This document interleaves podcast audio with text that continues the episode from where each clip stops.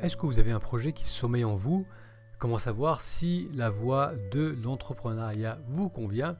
C'est ce qu'on va découvrir dans cet épisode Moutassem Amour avec vous. Bienvenue à ce nouvel épisode dans la série Trouver sa voie. Donc j'ai eu le plaisir euh, d'explorer ce sujet avec Marjorie Lombard.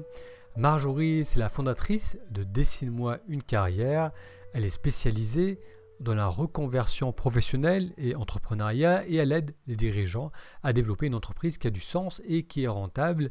Marjorie est également formatrice et auteur de plusieurs ouvrages dont 180 degrés reconversion. Alors quel est le lien déjà entre méditation et entrepreneuriat? Pourquoi dans ce podcast je vous parle d'entrepreneuriat? Parce que méditer nous aide à voir plus clair en soi et cela permet de percevoir une voie qui va favoriser la liberté, l'expression de soi, l'envie de partager. Pour certains, pour certaines d'entre vous, cette voie va être celle de l'entrepreneuriat. Alors comment savoir si vous êtes prêt à suivre ce projet? C'est ce qu'on va donc découvrir dans l'épisode avec Marjorie. Alors avant de découvrir cet entretien, euh, je voulais vous dire que dans les semaines qui viennent, je vais continuer à vous proposer donc des discussions, des épisodes sur le thème de méditer pour trouver sa voie. Et à partir de mi-septembre, je vous parlerai d'un accompagnement pour mettre au point un projet professionnel qui ait du sens. Je proposerai des bilans de compétences qui vont allier un travail de pleine conscience, d'introspection et d'investigation pour permettre une évolution professionnelle. Donc tout cela c'est pour très bientôt. Gardez un œil sur votre boîte email si vous n'êtes pas encore inscrit. Vous pouvez encore aller sur le lien taméditation.com, je répète, taméditationtoutattaché.com pour pouvoir vous inscrire et être informé de ce prochain accompagnement. Dans l'entretien avec Marjorie Lombard, vous allez découvrir l'importance pour un projet d'avoir du sens pour qu'il puisse être pérenne et rentable. Marjorie répond à la question y a-t-il de mauvaises raisons d'entreprendre? On va parler du fait que se lancer, c'est une prise de risque, mais une prise de risque calculée. On parle aussi du rôle de la confiance en soi, de l'importance de l'intuition dans les prises de décision. On verra aussi pourquoi commencer à agir est fondamental et l'importance de tester son projet auprès du public. Sans plus attendre, voilà mon entretien avec Marjorie Lombard.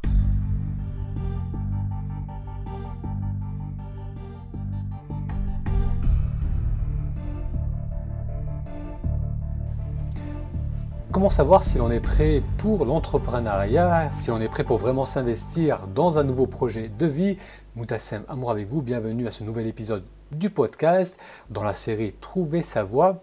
Alors pour répondre à, ces questions, aujourd'hui j'ai le plaisir d'accueillir Marjorie Lombard. Marjorie, bonjour et merci de participer à ce podcast. Bonjour Moutassem, avec grand plaisir, merci de m'accueillir. Alors Marjorie, je vais te présenter en quelques mots. Tu es la fondatrice de Dessine-moi une carrière.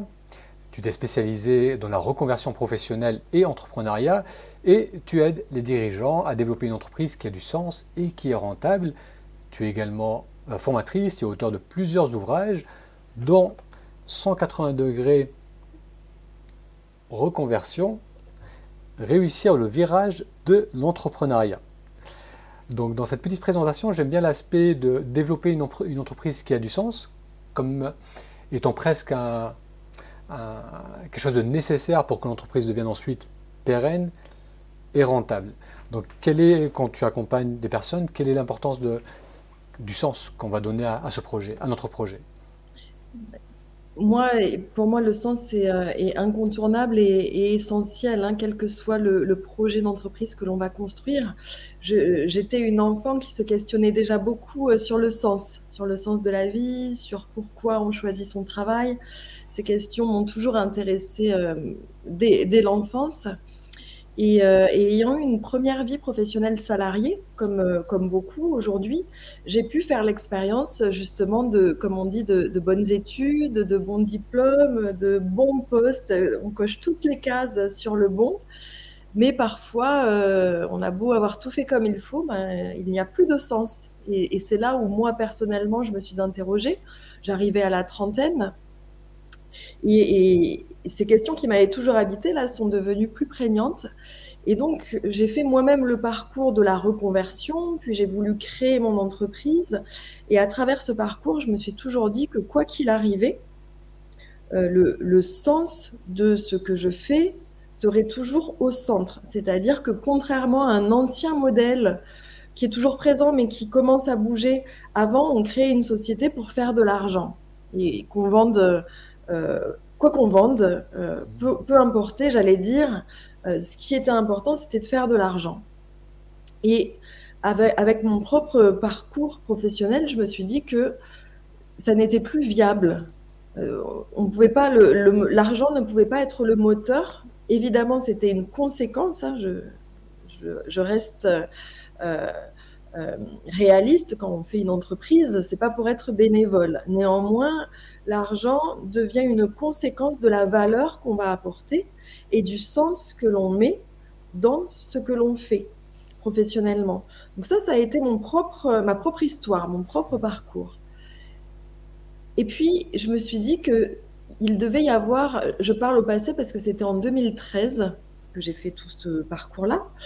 Et à l'époque, on n'entendait pas parler autant d'entrepreneuriat qu'on l'entend aujourd'hui. Mais moi, j'avais quand même l'intuition à l'époque que si personnellement le sens était important, je ne devais pas être la seule à avoir ces intérêts-là. Et finalement, je me suis dit que j'allais aussi proposer, dans ce que euh, je proposais en termes d'offres, eh bien, je ne voulais plus accompagner n'importe quel entrepreneur qui aurait, par exemple, l'argent comme moteur, parce qu'il y a des tas de personnes qui sont capables de faire ça très bien, le monde est suffisamment rempli de, personnes encore orientées euh, profit euh, avant tout. Et moi, je me suis dit, non, moi j'ai une autre couleur, j'ai autre chose à apporter. Ce sens qui est tellement important, qui nous donne la direction, pour moi, il est important, mais universellement, il doit pouvoir le devenir. Donc, je vais moi aussi proposer des accompagnements qui sont basés sur le sens de ce que l'on fait avant tout et bien d'autres choses, mais ce sens, pour répondre à ta question, il est incontournable pour moi. Je ne pourrais pas accompagner des entrepreneurs qui ont des projets qui ne font pas sens pour eux. Mm. Et est-ce que tu as remarqué qu'il y a de plus en plus de personnes qui sont dans cette démarche, notamment après la, crise du Covid, qui a peut-être euh, amené les personnes à, remettre pas mal de choses en question euh, Donc il y a donc beaucoup de personnes qui certainement veulent peut-être changer de, région ou changer de, de mode de vie, donc il y a ce besoin de sens. Et après, il y a aussi peut-être beaucoup de personnes qui, le font par nécessité. C'est-à-dire qu'il y a cette, euh, cette révolution digitale et qui va certainement aller en s'accélérant avec l'intelligence artificielle qui est en train de, chambouler le, marché du travail. Euh, donc toi, est-ce que tu, tu, as pu constater qu'au cours des je sais pas, deux, trois dernières années, est-ce qu'il y a de plus en plus de personnes qui, qui, sont dans cette démarche de vouloir créer leur projet, de se mettre à leur compte, de faire du freelance, d'ouvrir une boutique? C'est sûr que la crise sanitaire a joué comme un catalyseur, comme un accélérateur. La tendance était déjà là. On avait déjà vu émerger, par exemple, euh, l'économie sociale et solidaire, qui, elle aussi, ce secteur d'activité, veut réunir euh, l'économie, mais au service de la société. Donc il y avait déjà euh, des, des signaux faibles qui devenaient de moins en moins faibles, mais c'était déjà installé. Et il est vrai que la crise du Covid, subie ou, euh, ou décidée, a fait que de plus en plus de personnes euh, veulent changer quelque chose. Alors pour certaines, c'est des reconversions radicales. Et euh, au, au, sein de, de, mon cabinet, avec mon équipe de coach, on va accompagner des personnes qui ne savent pas encore ce qu'elles veulent faire, mais qui savent qu'elles ne veulent plus faire un job qui n'a plus de sens, par exemple. Donc, dans une première étape, on va les aider à trouver leur vocation. Et pour d'autres personnes qui ont déjà trouvé ce projet qui fait sens, l'idée euh, de leur activité ou qui l'ont même déjà installé, on va les aider à transformer cette idée qui fait sens ou cette activité en freelance, par exemple. On va les aider à transformer cela en une entreprise qui est performante et qui va être pérenne, donc qui va générer du chiffre d'affaires et qui va durer dans le temps. Parce que pour moi, c'est aussi quelque chose qui était important. Euh, lors de ma première vie professionnelle salariée, euh, c'était pas toujours facile pour moi d'être à l'aise avec les notions de rémunération, Euh, j'avais des croyances comme euh, il faut travailler dur pour gagner de l'argent, ou on ne peut pas concilier le, le, travail plaisir et la rémunération. Et c'est vraiment tout un changement qui s'est opéré en moi quand j'ai effectué ma reconversion. Et là, je me suis dit, non seulement je veux un travail qui fait sens pour moi, mais en plus, je veux pouvoir travailler certes euh, suffisamment, mais pas trop non plus pour me brûler euh, les ailes et être fatiguée. Donc je veux bien euh, travailler, mais je veux pas faire ça pour des clopinettes parce que c'est quelque chose qui fait sens et qui me procure du plaisir. Donc j'ai eu à déconstruire des croyances et en en reconstruire d'autres. Et aujourd'hui, c'est ce modèle-là que je propose. Il est tout à fait capable, il est tout à fait possible pour les personnes qui le souhaitent bah, de devenir freelance pour faire une activité qui a du sens pour elle, mmh. euh, sans jugement de valeur aucun. Il y en a, ce sera en devenant un développeur web, pourquoi pas. D'autres, ce sera en ayant un métier plus créatif. Enfin, peu importe, il n'y a pas de jugement dans le métier qui fait sens. Tous les métiers peuvent faire sens en fonction de qui l'on est et de ce qui est important pour nous. En revanche, ce métier qui fait sens, pour moi, c'est obligatoire qu'on gagne de l'argent avec, parce qu'il est mmh. inconcevable dans mon modèle d'épanouissement et de réussite professionnelle que on ne gagne pas d'argent avec ce projet qui fait tellement de sens pour nous. Mmh, mmh, Donc il y a aussi cette dimension de euh, oui, la crise a accéléré les, les, volontés de reconversion, les volontés de s'installer à son compte et de faire des virages à 180 degrés, pour reprendre le titre du livre mais à une condition, c'est que ça reste viable et pérenne pour le porteur de projet. Oui, parce que euh, c'est vrai que cette notion de, euh, de générer un, revenu, c'est aussi une indication qu'on est en train d'offrir de la vraie valeur. Donc c'est un, un, contact avec la réalité. Donc c'est vrai qu'on peut avoir des beaux projets, mais euh, je, là je, te rejoins sur ce point. Un projet qui a du sens, c'est un projet qui va contribuer quelque chose à, à la société, que ce soit notre vision artistique de, de la musique ou des arts, euh, un métier en freelance, on a quelque chose à contribuer. Et le, retour de cela, c'est effectivement un retour euh, pécunier, on va gagner de l'argent, et c'est aussi bien sûr en termes de temps. C'est-à-dire plus, plus je peux gagner de l'argent à travers mon activité, plus je peux y consacrer du temps et ne pas avoir, avoir un boulot à côté et, faire euh, un hobby qui ne me permet pas de m'épanouir. Absolument. Parce que si on veut apporter nos talents contribuer à apporter de la valeur, il faut qu'on puisse être payé en retour et payer, être payé justement en retour pour qu'on puisse continuer à mm-hmm. apporter cette valeur sur la durée. Donc on n'est pas non plus dans l'ancien modèle qui consistait à dire j'ai suffisamment de chances de faire euh, ce qu'il me plaît, euh, artiste, euh, chanteur, ou même des choses plus terre à terre, comme l'artisanat, ou d'autres professions, il n'est plus question de faire ce qui nous plaît sans être rétribué en retour, parce que sinon, on va pas pouvoir le faire toute notre vie. On, va être épuisé, on va devoir avoir un autre job à côté, ou alors on va être aigri, on va être triste.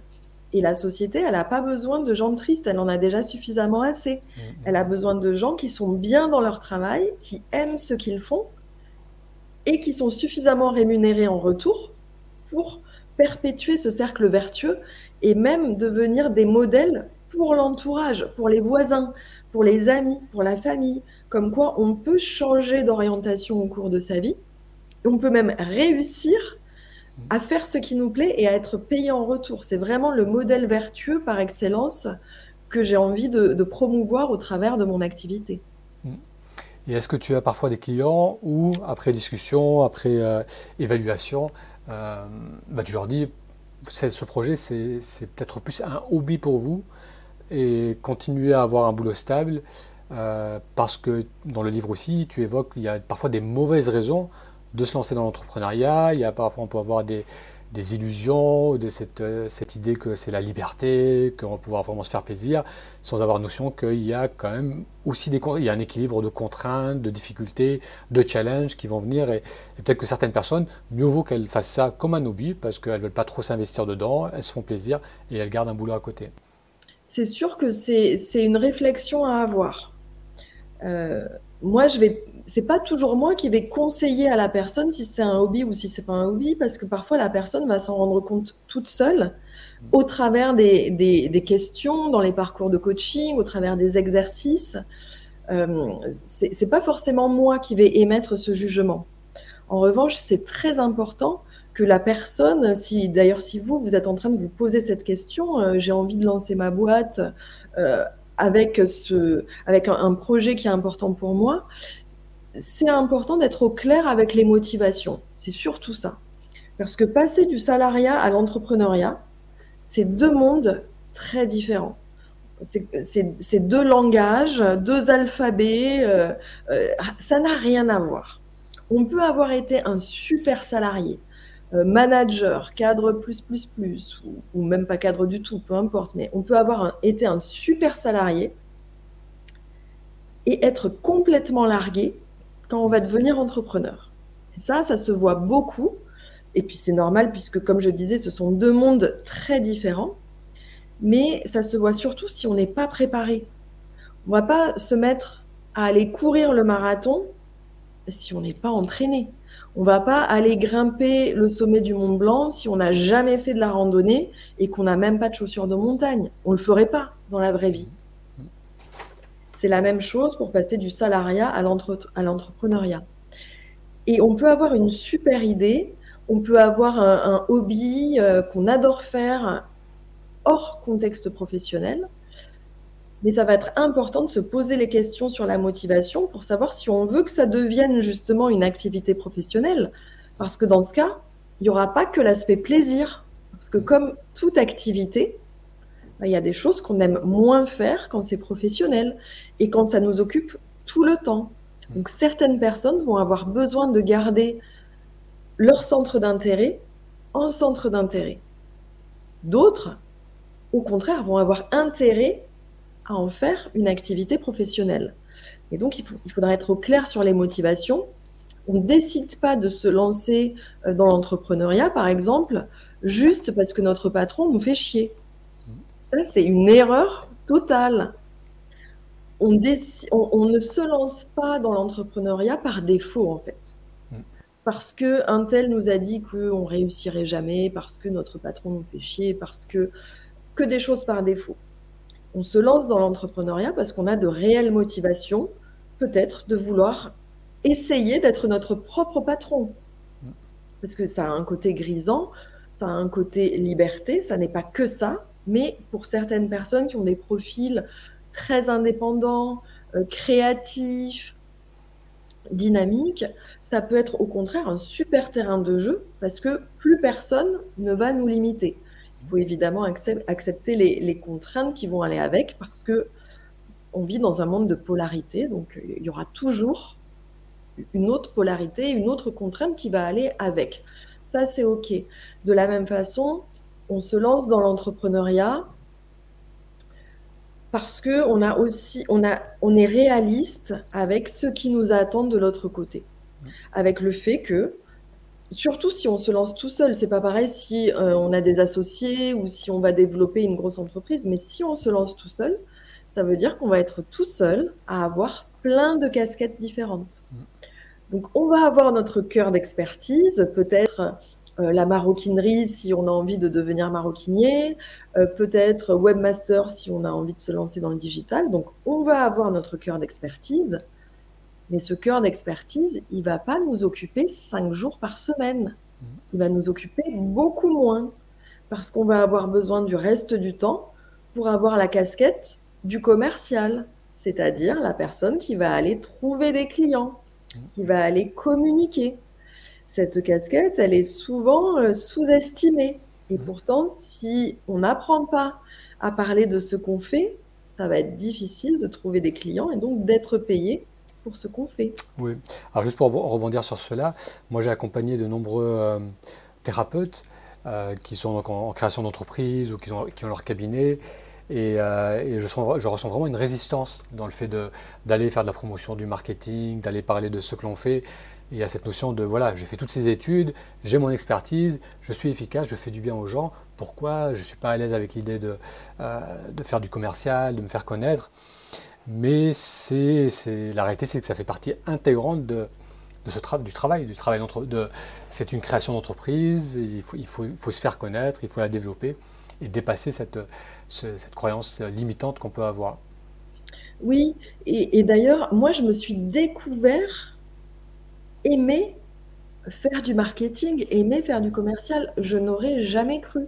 Quand j'étais salarié, il y avait une composante de mon activité qui était commerciale. Donc, très clairement, je devais vendre des services à des clients. Eh bien, j'étais mal à l'aise, j'étais, euh, je perdais mes mots et je n'ai jamais ramené un contrat à mon entreprise. J'étais nulle. Eh bien, croyez-le ou pas, mais ayez, gardez l'espoir parce que oui, j'ai dû apprendre et c'était pas facile au début, mais j'ai découvert qu'on pouvait aimer parler de ce qu'on fait. Parce que c'est ça finalement faire du commercial. Il ne s'agit pas de convaincre quelqu'un d'acheter un truc dont il n'a pas besoin. Ça, c'est les clichés. Et, je pense que c'est aussi pour ça que de nombreuses personnes qui se lancent en leur compte sont mal à l'aise. Parce qu'on a tous le cliché du vendeur d'aspirateur qui sonne à la porte et qui nous, veut nous vendre le truc alors qu'on en a déjà un. Mmh. Mais c'est pas ça. Y, a, là aussi, il y a une déconstruction à faire des clichés qu'on peut avoir de ce que ça veut dire vendre une prestation. Et si on déconstruit ces clichés et qu'on trouve une façon de vendre qui est en phase avec notre personnalité et notre façon de faire, il n'y a plus de problème. Et c'est très important euh, d'apprendre ça. Euh, moi, c'est ce que je fais. Il n'y a pas que ça, mais décomplexer la vente euh, avec les, entrepreneurs que j'accompagne, ça fait partie du ça fait partie du process parce que chaque personne a son style de vente, a sa façon de communiquer. Et encore une fois, dès qu'on le fait de, la, de façon très simple, il ne doit pas y avoir de problème. Mais comme tu le dis, c'est très important parce que ça va faire partie du job d'être entrepreneur. Tout comme la casquette, là, du côté du dirigeant, du gestionnaire, va être importante aussi. Tenir la comptabilité, euh, euh, être au clair avec euh, tout ce qu'il faut faire du côté administratif. après, quand on grandit, quand l'entreprise grandit, mettre en place des process pour pouvoir recruter un premier assistant, un deuxième assistant, gérer l'équipe. Ça aussi, ça fait partie des choses qu'on va devoir être amené à faire. Et tout ça, ça prend. Il n'y a aucun problème si euh, vous qui nous écoutez, vous vous dites, oh là là, comment je vais faire? Chaque chose en son temps. Mais c'est important d'avoir en tête, au moment où vous allez décider de vous lancer, qu'il va y avoir toutes ces casquettes à adopter si vous voulez que votre entreprise réussisse et soit durable dans le temps. Oui, et en, notant aussi qu'on n'a pas besoin de se lancer euh, en brûlant tous ces, navires. C'est-à-dire que c'est bien souvent une prise de risque calculée.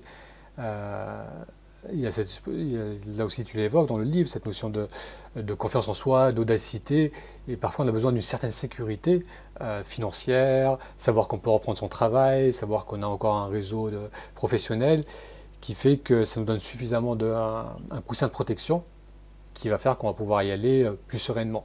Et parce que parfois aussi on a cette illusion que si j'y crois, j'y vais à fond et je, je, je, coupe les ponts, je brûle les navires. Et ça, c'est vrai que ça peut faire très peur. Évidemment, il euh, y, y, a des personnes qui sont très bonnes pour ça, mais statistiquement, elles ne sont pas majoritaires dans la population. Mm-hmm. Au contraire, le changement va plus faire peur qu'autre chose pour la majorité de la population. Donc, bien évidemment, il ne s'agit pas de, tout lâcher, tout brûler et, y aller bille en tête. Comme tu le dis très justement, on peut mettre des étapes, on peut planifier. Euh, on a là en plus la chance en France d'avoir énormément de dispositifs pour nous aider.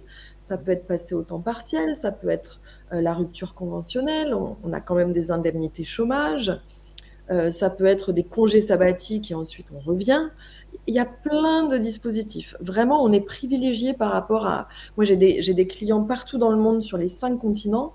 Mmh. Et vraiment, parfois, on ne se rend pas compte de, cette chance qu'on a euh, ici en France.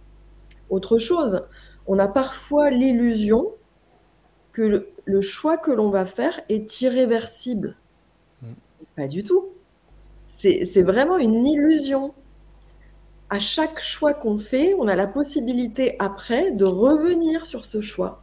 Donc de revenir salarié. On ne va pas perdre toutes les, compétences qu'on avait avant, si on se rend compte par malheur que le projet ne fonctionne pas ou ne nous plaît plus.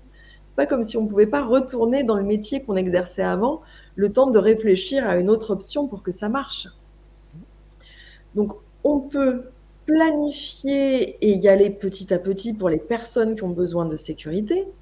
On peut réfléchir à des plans B aussi.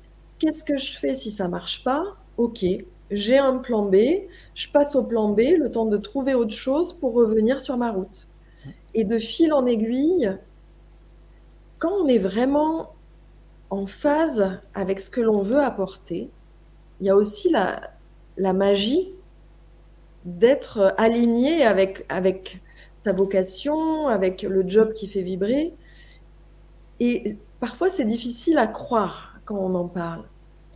Mais il y a des opportunités qui s'ouvrent qu'on ne pouvait pas anticiper tant qu'on n'avait pas fait le choix de mettre en place notre projet. Tu as dû l'observer, toi, Moutassem, avec toi, avec les personnes que tu accompagnes. Vraiment, cette, cette magie d'opportunités, de gens qui arrivent sur notre chemin, parfois aussi des sommes d'argent imprévues qui arrivent juste pour nous conforter. Euh, Là, j'étais avec une cliente que j'accompagnais. On vient de finir un parcours sur la relation à l'argent. Euh, j'ai toute une formation de groupe qui s'appelle Money Up, euh, où on travaille justement la relation à l'argent, le plafond de verre financier, les croyances. Je dis ça parce que l'argent est quand même un des freins principaux qui fait que les personnes n'osent pas, n'osent pas se lancer parce qu'elles ont peur que ça marche pas, de mettre en péril leur situation financière. Alors évidemment, il faut réfléchir à tout ça. Mais parfois, c'est un trop gros frein, cette peur de manquer d'argent. Et là, j'étais avec une cliente où on était justement à la fin de l'accompagnement. Elle était salariée. Elle s'est lancée il y a peu dans une activité de service. Et elle avait quand même des clients. Elle partait pas de zéro. Elle avait des clients. Mais c'était juste.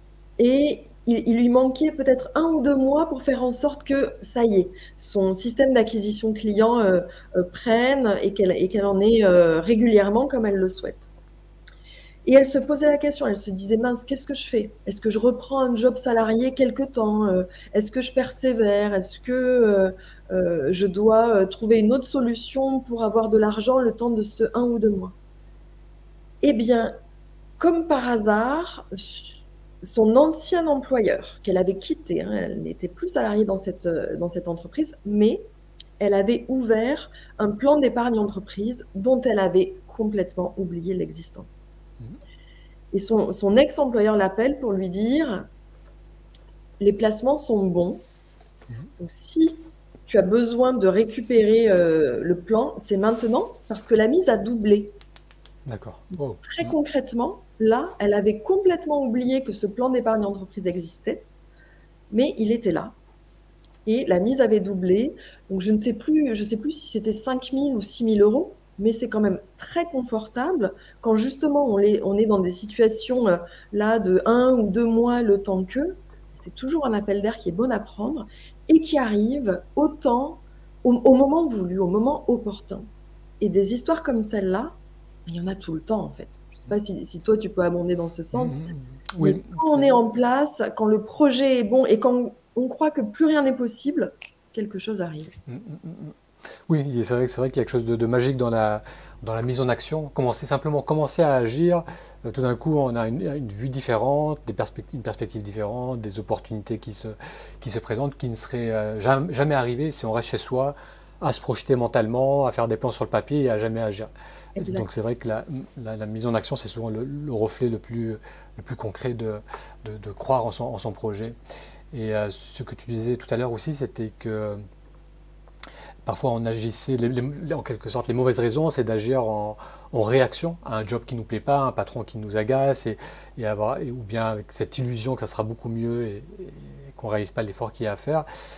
Et euh, je pense que c'est euh, le fait de se préparer, donc vraiment de, réfléchir et de se préparer en, prenant en compte euh, tous ces éléments, cette façon de transitionner, c'est aussi une indication qu'on a un projet qui fait du sens et qu'on est prêt à, passer le temps, à, le mettre, en, à le mettre en, préparation, à le mettre en route. Et, justement sur ce point, il y a, une notion qui, qui nous vient des États-Unis, le MVP, Minimum Viable Product. Et j'aime bien cette notion parce que c'est, je trouve que c'est assez motivant. C'est-à-dire, l'idée, c'est de quelle est, donc si par exemple si on veut vendre un nouveau produit, quelle est la, forme la plus simple qu'on peut proposer, qu'on peut tester, qu'on va pouvoir euh, mettre sur le marché, qu'on va pouvoir, et qui va nous donner aussi l'opportunité d'interagir avec, euh, avec notre public, avec nos clients, avec le, avec le marché.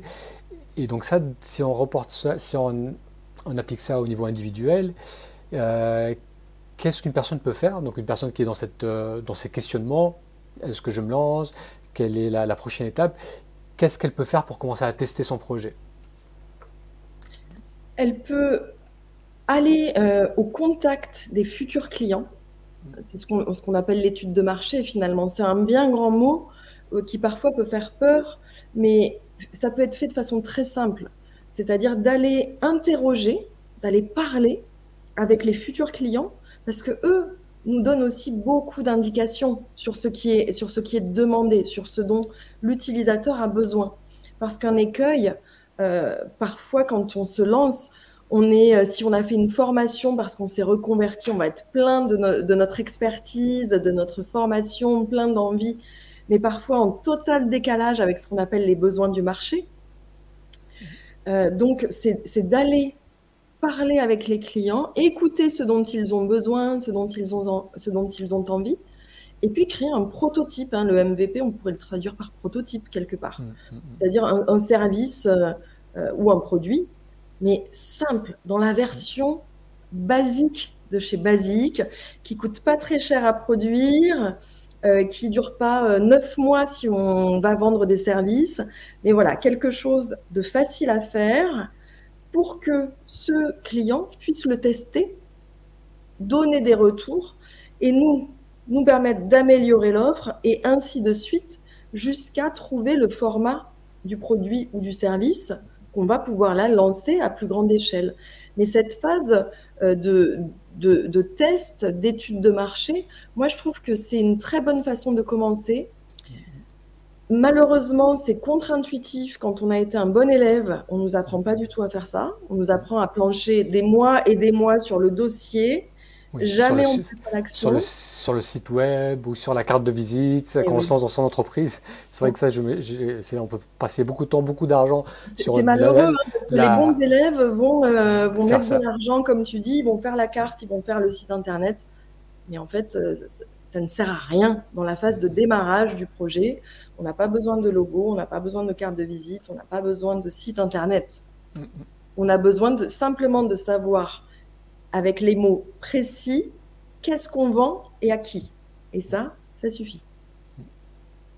Et ça, comme tu disais, rien de mieux que de que d'aller au contact de, du marché, des gens, poser des questions, voir les, les, besoins qu'ils ont, les, euh, les résistances qu'ils peuvent avoir par rapport à l'offre. Et lorsqu'on commence, donc lorsqu'on commence à, agir, donc que ce soit lorsqu'il y a une, euh, on commence à agir dans, dans ce projet d'entreprise ou tout au long de, de la vie de l'entreprise, il y a beaucoup de prises de décision. Donc ça, c'est vrai, vrai, que ça fait une grosse différence avec le monde du salariat où c'est beaucoup plus cadré. Il y, a, bien souvent moins de, de décisions impactantes à, à prendre. Et euh, tu évoques dans, dans, le livre aussi la, la notion d'intuition. Donc l'intuition peut être aussi un, un, précieux outil. Et d'ailleurs, je, vais lire, je vais lire une partie que je trouvais sympathique. Alors, attends, je vais retrouver ça.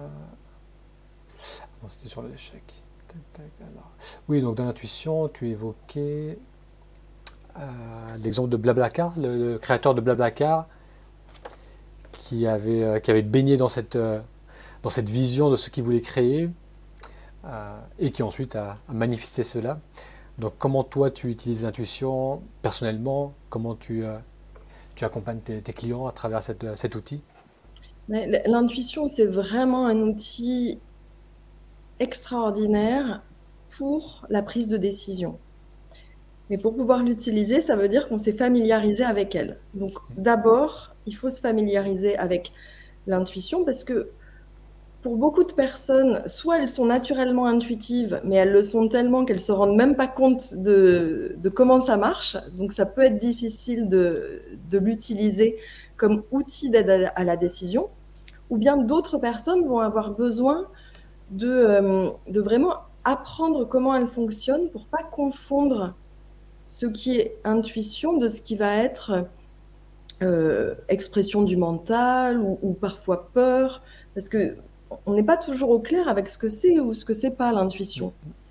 L'intuition, on pourrait le résumer comme une, faculté à recevoir une information sans l'avoir réfléchi, sans avoir utilisé le mental. Une information arrive. Pour certaines personnes, c'est une information qui arrive sous forme visuelle. Euh, d'autres vont entendre un mot, d'autres personnes vont ressentir par des sensations, ou d'autres, c'est une idée. On dit, euh, j'ai une idée qui m'est arrivée euh, comme ça. Mm, mm, mm. Tout ça, ce sont des, manifestations de l'intuition. Moi, j'essaye d'apprendre aux personnes que j'accompagne, parce que je trouve que c'est un outil qui est fabuleux, c'est fascinant, l'intuition. Quand on arrive à ne pas être pollué par, par le mental qui vient dire comment ça, c'est telle idée, pas du tout, ça va pas du tout.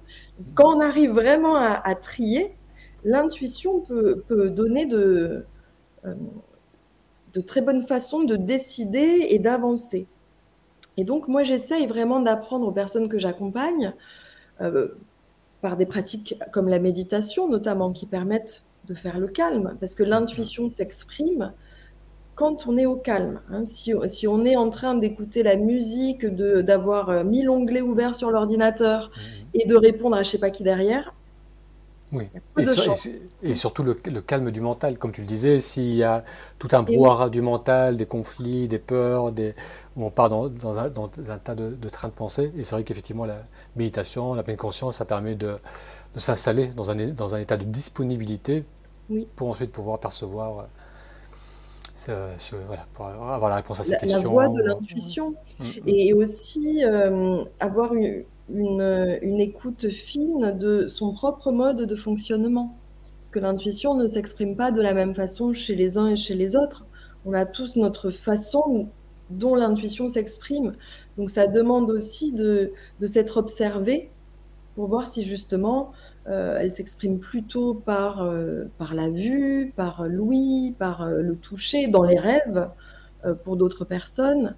Donc il y a le calme du mental pour entendre le, message de l'intuition et il y a aussi l'autoconnaissance de soi pour, voir quel est notre mécanisme. Moi j'appelle ça l'alphabet intuitif. On a notre propre alphabet intuitif et quand on le connaît, bah, avec l'alphabet, on fait des mots, puis on fait des phrases, et puis on construit des, messages avec. Donc oui, ça, c'est un, bel équilibre entre une approche très rationnelle, étude de marché, euh, où je vais, quelles sont mes ressources, quels sont mes besoins, et aussi avoir accès à, au sens, comme on a vu, comme on a découvert ça en, introduction, quelque chose qui nous fait vibrer, quelque chose qu'on a envie de partager, euh, puiser en soi à travers cette intuition pour euh, diriger notre navire et, notre entreprise. Euh, et, toi, dans, ce, dans cette activité, qu'est-ce qui te plaît le plus? Donc, maintenant, tu fais ça depuis quelque temps. J'ai vu à travers tes différentes publications et euh, les ressources que tu mets sur Internet. Euh, qu'est-ce qui continue à te faire Pourquoi tu continues à faire ça? Qu'est-ce qui continue à te faire plaisir dans, dans, le fait d'accompagner des personnes?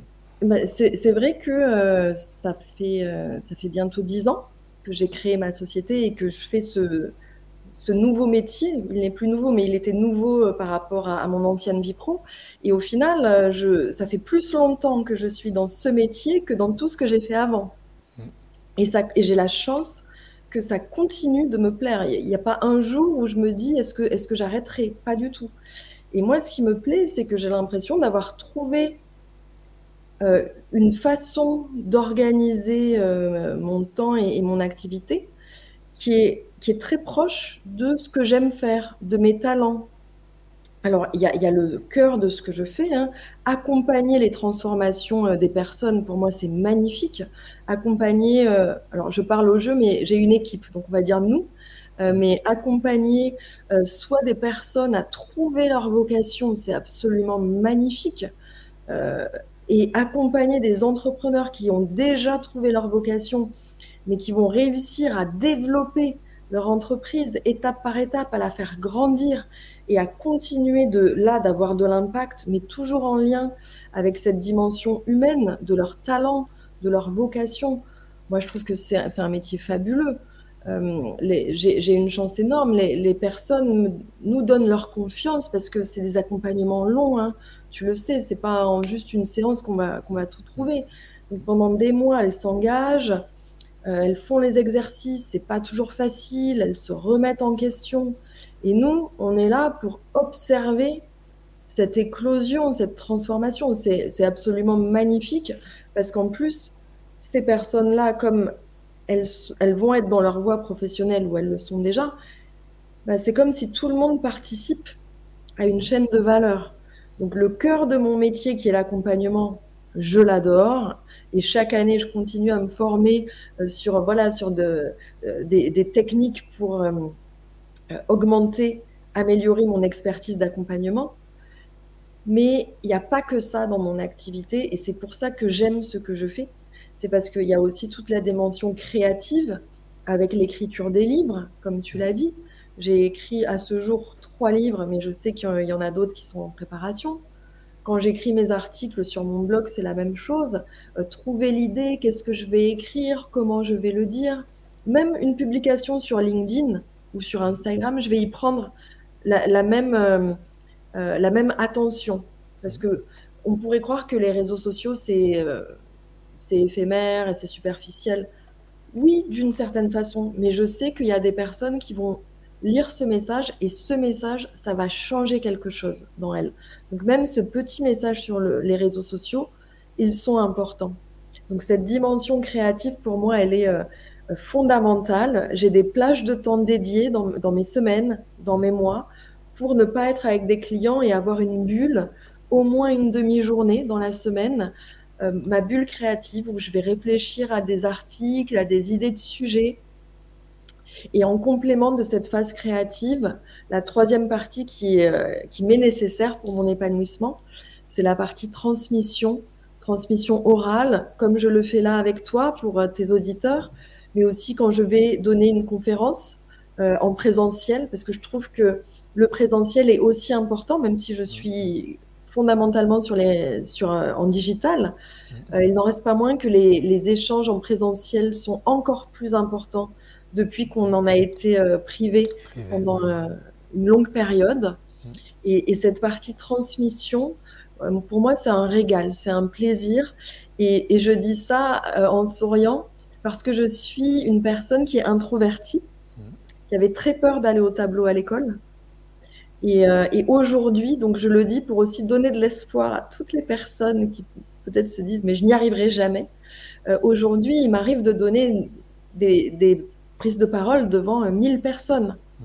Mais je n'aurais jamais cru ça.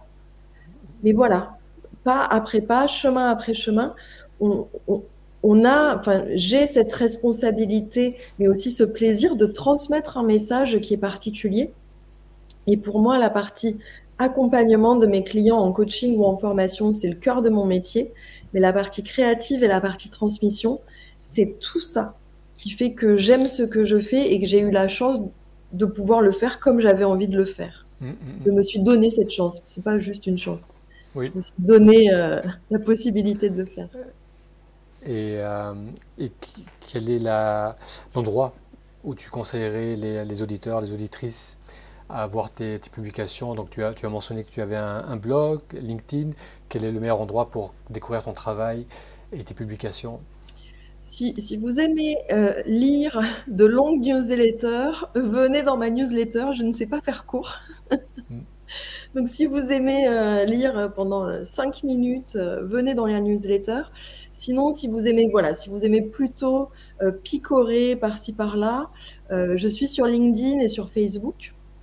J'ai des groupes Facebook également euh, que j'anime, donc ça, ça peut être, euh, ça peut être pas mal aussi. Et évidemment, après, euh, selon le temps dont vous disposez, si vous avez envie de creuser plus loin, soit les livres. Tu as mentionné 180 degrés reconversion. Celui-là, il est super quand on veut passer du salariat à l'entrepreneuriat. Il y a aussi Dessine-toi une carrière pour les personnes qui ont besoin de trouver l'idée, qui veulent trouver l'idée de leur reconversion, l'idée de leur vocation professionnelle. Et il y a aussi Je deviens coach pour toutes les, euh, les professions du bien-être, euh, les thérapeutes qui veulent lancer leur activité de coaching, mmh. mais qui ne savent pas comment faire pour trouver les clients. Donc là, euh, s'il y a un temps long et que vous aimez la lecture, ça peut être aussi euh, via les livres.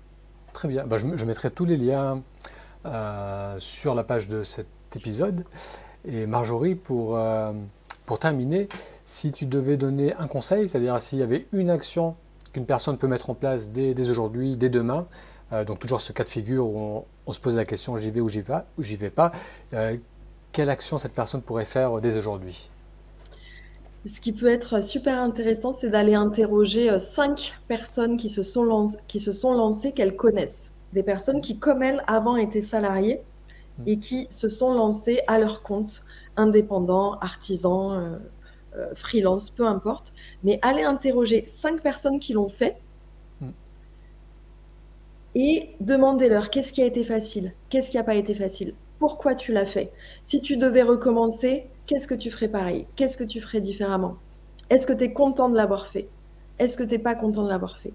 Allez interroger parce que ça va vous permettre de trouver des modèles dans votre entourage de gens qui ont réussi. Et on a besoin aussi, quand on se lance comme ça dans un monde inconnu, d'avoir des référents, d'avoir des, modèles, euh, pas des stars, hein, pas le, euh, pas, euh, sais pas, euh, Steve Jobs ou, des personnes qui risquent d'être trop inaccessibles. On a besoin au contraire de, vrais modèles un peu comme nous, qui l'ont fait, qui ont réussi et qui peuvent nous faire les, les partages d'expériences. Donc moi, je trouve que ce serait une bonne idée pour justement se dire, ah ben, je peux me lancer. Là, je viens d'interroger cinq personnes et finalement, ça paraît pas si compliqué que ça. Merci, merci pour ce conseil qui est très praticable et qu'effectivement une personne peut, peut mettre en place dans, les, dans, les, jours qui viennent. Et c'est vrai que Steve Jobs, ça serait un peu difficile de, lui demander. à part si on, a la capacité de communiquer euh, avec toi, hein, pourquoi pas. C'est possible aussi. c'est vrai. Euh, Marjorie, un grand merci pour ta générosité, pour ton temps. Euh, je, te souhaite de du succès, de, la continuité dans ton succès et dans, tout ce que tu proposes. Et encore une fois, je mettrai tous les liens vers euh, vers ton blog, vers la newsletter, vers tes livres. Et euh, je te dis à bientôt. Merci Moutassem pour ton invitation et euh, tout le meilleur pour, pour les auditeurs pour la suite.